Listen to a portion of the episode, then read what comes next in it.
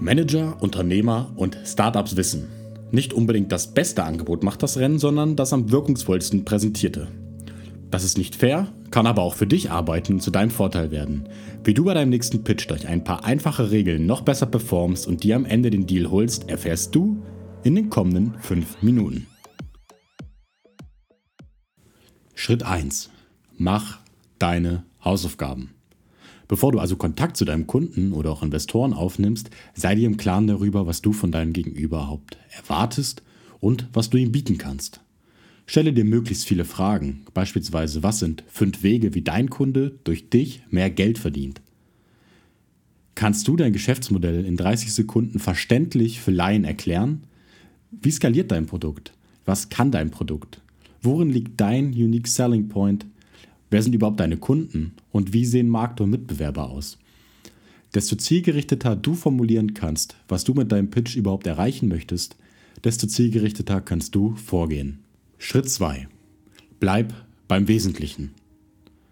Manche Unternehmer pitchen, als ob sie das Geschirr ihrer Großmutter verkaufen wollen. Sie haben das Gefühl, jeden Aspekt ihres Geschäfts erklären zu müssen. Sie wirken dadurch jedoch nur unsicher und nervös. Merke dir also, weniger ist mehr. Fokussiere dich auf die wichtigsten Punkte und das Motto bleibt durchatmen und cool bleiben. Schritt 3. Finde eine Customer Story, die das Problem zeigt, welches euer Produkt löst. Vermeide weiterhin Fachgesimpel und erzähle über die Herausforderungen deiner Kunden. Keep it simple and realistic ist dabei das Motto.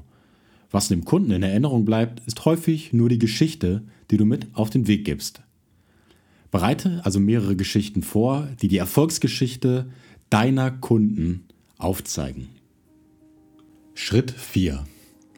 Erkundige dich bei den Entscheidern, noch bevor du mit der Präsentation beginnst, welches die für sie relevanten Kriterien sind.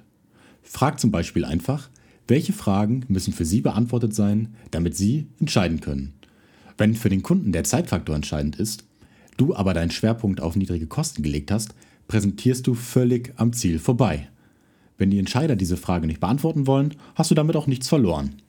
Deine Ausgangssituation bleibt die gleiche, wie wenn du die Frage nie gestellt hättest. Besser sogar, du hast signalisiert, dass du effizient und zielorientiert arbeitest und dir die Bedürfnisse und Wünsche deines Kunden wichtig sind. Falls ihr bis hierhin durchgehalten habt, bedanke ich mich für eure Aufmerksamkeit ich freue mich über ein kleines Feedback. Wenn euch das Video gefallen hat, lasst gerne ein Like da, folgt dem Podcast.